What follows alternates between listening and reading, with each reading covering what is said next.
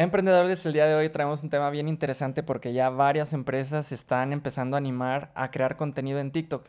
Y no solamente nos han estado pidiendo cotizaciones, sino que ya también están ejecutando algunas acciones que nos han parecido muy interesantes. Y el día de hoy traemos un caso muy específico, ¿verdad?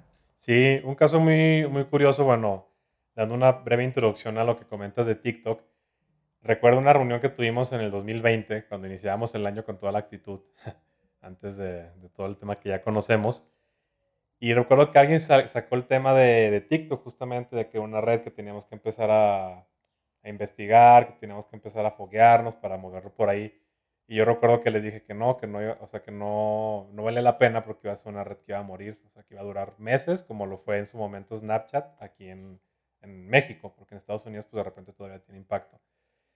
Y mira, me callaron el hocico. Entonces, la verdad es que es una red que ha tenido un crecimiento impresionante y que ahora estamos migrando a la parte empresarial, que ya no se queda solamente en el tema del contenido que se genera a manera personal, sino que ya va más allá y ha escalado a que las marcas y grandes empresas pues ya estén poniendo atención en TikTok. No, y más ahorita que ya las estadísticas están diciendo que TikTok se está llevando el consumo por persona por encima de Netflix y de YouTube, ahí es cuando los empresarios están volteando a ver a la red de TikTok. Es que tiene una gran viralidad. Exacto. Sí, digo, la verdad, hablábamos el otro día con uno de nuestros clientes que, o sea, la neta, en cuanto tú entras a la red, ya da por perdido mínimo 40 minutos de tu vida, ¿no? O de tu día. Porque es, esa, esa, facilidad de consumir el contenido que tiene, que es solamente hacer el, scrolling y ver tanto que te muestra el algoritmo, es una ventana de oportunidades impresionante, ¿no?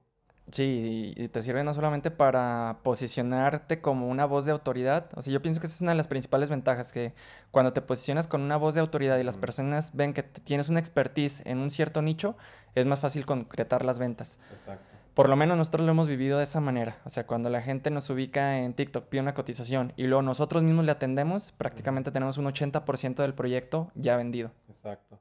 Sí, y como nos ha sucedido que ya cuando, por ejemplo, tú que tienes la comunicación directamente con el prospecto antes de cerrar, pues se crea este vínculo, ¿no? Porque dicen, ah, ok, pues te conozco, ya te vi en TikTok, ya tú eres el famoso, ¿no? Tú eres la, la cara, la persona, el, brand talker de, de, la agencia. Entonces eso también está muy chido porque justamente como comentas, creas ya un, un clic eh, de manera previa a todo el tema de convertir y la venta y seguir con el proceso de, del proyecto. Sí, también hay que tener en consideración el grado de conciencia y de consumo para cada uno de los productos o servicios. Por ejemplo, la otra vez estaba viendo un podcast que decían que para comprar una playera o un objeto de rotación rápida, ¿qué grado de conciencia necesitas? Pues casi nulo. O sea, lo ves, te gusta, lo compras.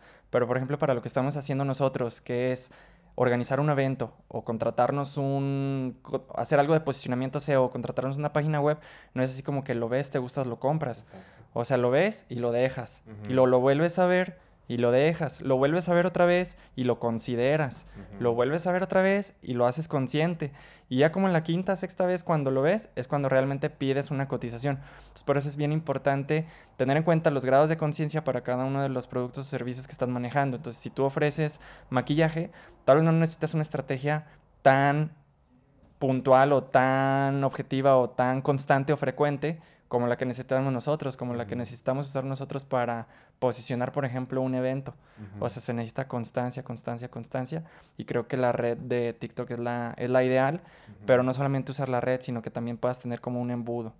Claro, sí, porque, o sea, obviamente, ah, bueno, TikTok, hablando específicamente de este caso, es la parte inicial de tu, de tu embudo, ¿no? Y ya una vez que cae ese lead ah, al embudo, pues viene la parte en la que las personas de ventas o de comercialización, cómo van a estar abordando a este prospecto. Que ahí es lo importante, porque nos ha pasado en muchas ocasiones que, ah, ok, pues sí, es que tienen contenido muy chido, está muy padre lo que comparten y todo, pero, digo, esto es comentario de clientes que nos han dicho su feedback de otras agencias con las que han trabajado, que justamente en la atención al cliente es cuando, pues, los pierden. ¿Por qué? Porque tienen un buen anzuelo, lanzan bien el, gancho para ya pues, tener ahí la atención, entrar al funnel o al embudo, pero la, atención pues no es personalizada, es muy tardada, es como si hablaran, pues, no sé, con un bot, o sea, como que no hay ese, ese feeling de realmente entender qué es lo que está buscando el cliente después de que ya te consumió el contenido y que después de verte seis veces dijo, ah, voy con ellos. En cambio, cuando tienes una buena organización y una buena estrategia en tu embudo de ventas, pues es más fácil que puedas convertir todos esos leads que ya estás captando, que eso pues en gran medida es lo complicado, ¿no? Pero ya una vez que están dentro, la manera en que los atiendes, la manera en que tú das ejemplo de los trabajos que has hecho, que no sea solamente el enviar un documento y ya, sino que realmente lo puedas reflejar de manera tangible, ¿no? Sí, y bueno, pues ese sería como el segundo nivel. El, y muchas empresas ni siquiera llegan a este nivel, o sea, ni siquiera saben cómo implementar el primer nivel y ahí es donde está la necesidad como latente. O sea, las personas, los clientes, las empresas necesitan primero darse a conocer con una marca personal o si son empresa, tratar de bajar lo más posible el nivel de comunicación para que las personas se sientan identificadas por medio de una marca personal y es justamente lo que vamos a hablar el día de hoy. Cómo un cliente los cuales son abogados, desarrollaron un personaje el cual los va a representar en TikTok y va a tener esa empatía para llevarles una comunicación que puede ser tan estructurada o cuadrada como el lenguaje de los abogados, pero a un consumidor final que les puedan solicitar el servicio, por ejemplo, del registro de marcas, que es a lo que ellos se dedican. Sí, que puedan empatizar, ¿no? Porque, por ejemplo, ellos, que son nuestros clientes, ellos pues se dedican, y nos lo han comentado muchas veces, que sus clientes son corporativos, o sea, empresas grandes. Y ahora ellos están experimentando en la red de TikTok, queriendo abrir mercado en el ecosistema emprendedor. O sea, personas que están iniciando un proyecto y que es muy importante de manera inicial, pues el registro de tu marca, ¿no? Antes de que empieces a desarrollar todo lo que tengas que desarrollar.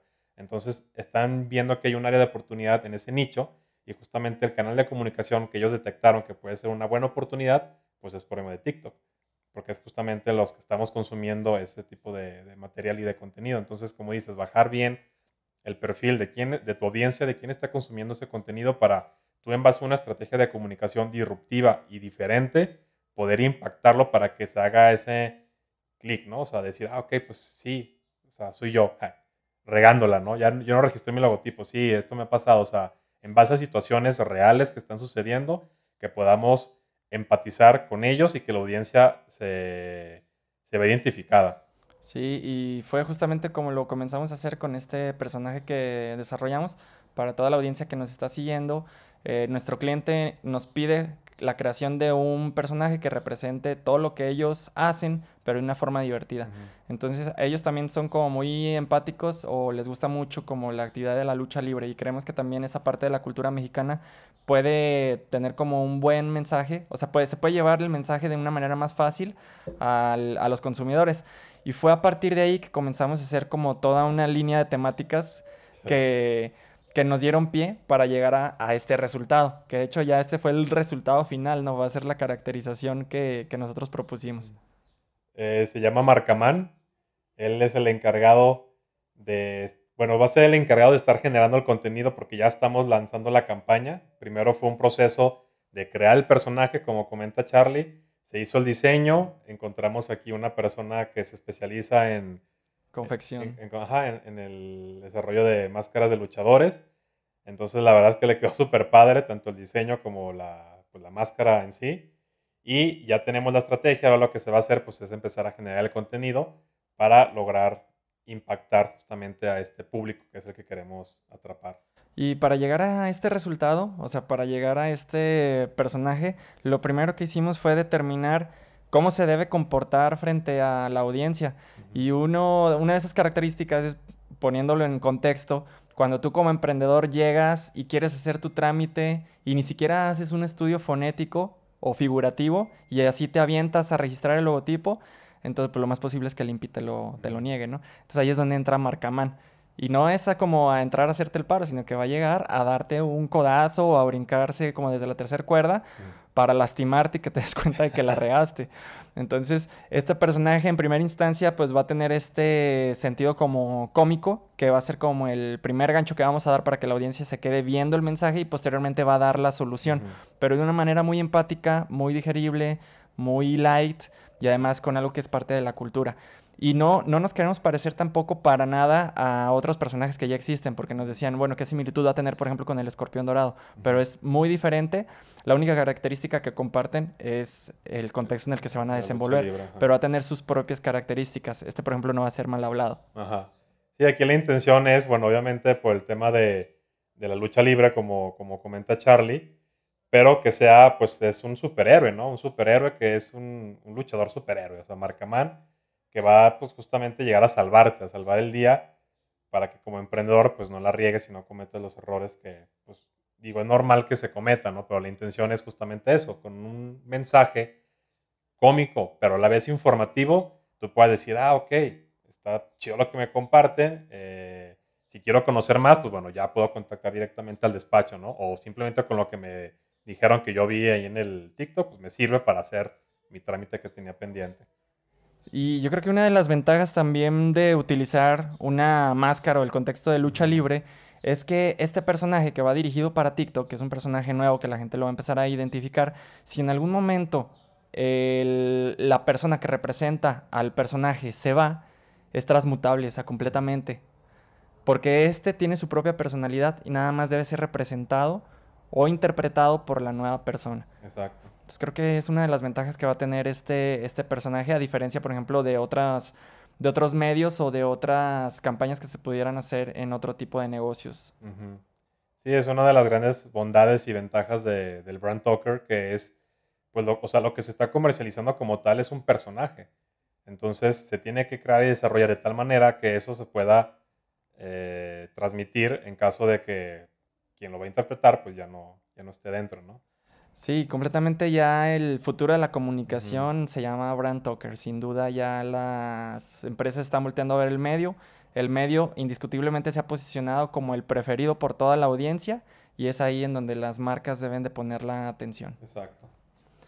Muy bien, pues con esto cerramos esta sesión. Este, espero que les haya gustado esta temática y si tú eres una empresa, no dudes en voltear a ver estos nuevos medios que en un inicio mucha gente lo descartábamos y ahora se ha convertido en el medio publicitario más utilizado y más efectivo por las empresas. Y esperen pronto ver el contenido de Marcaman. Así lo van a poder encontrar, Marcaman.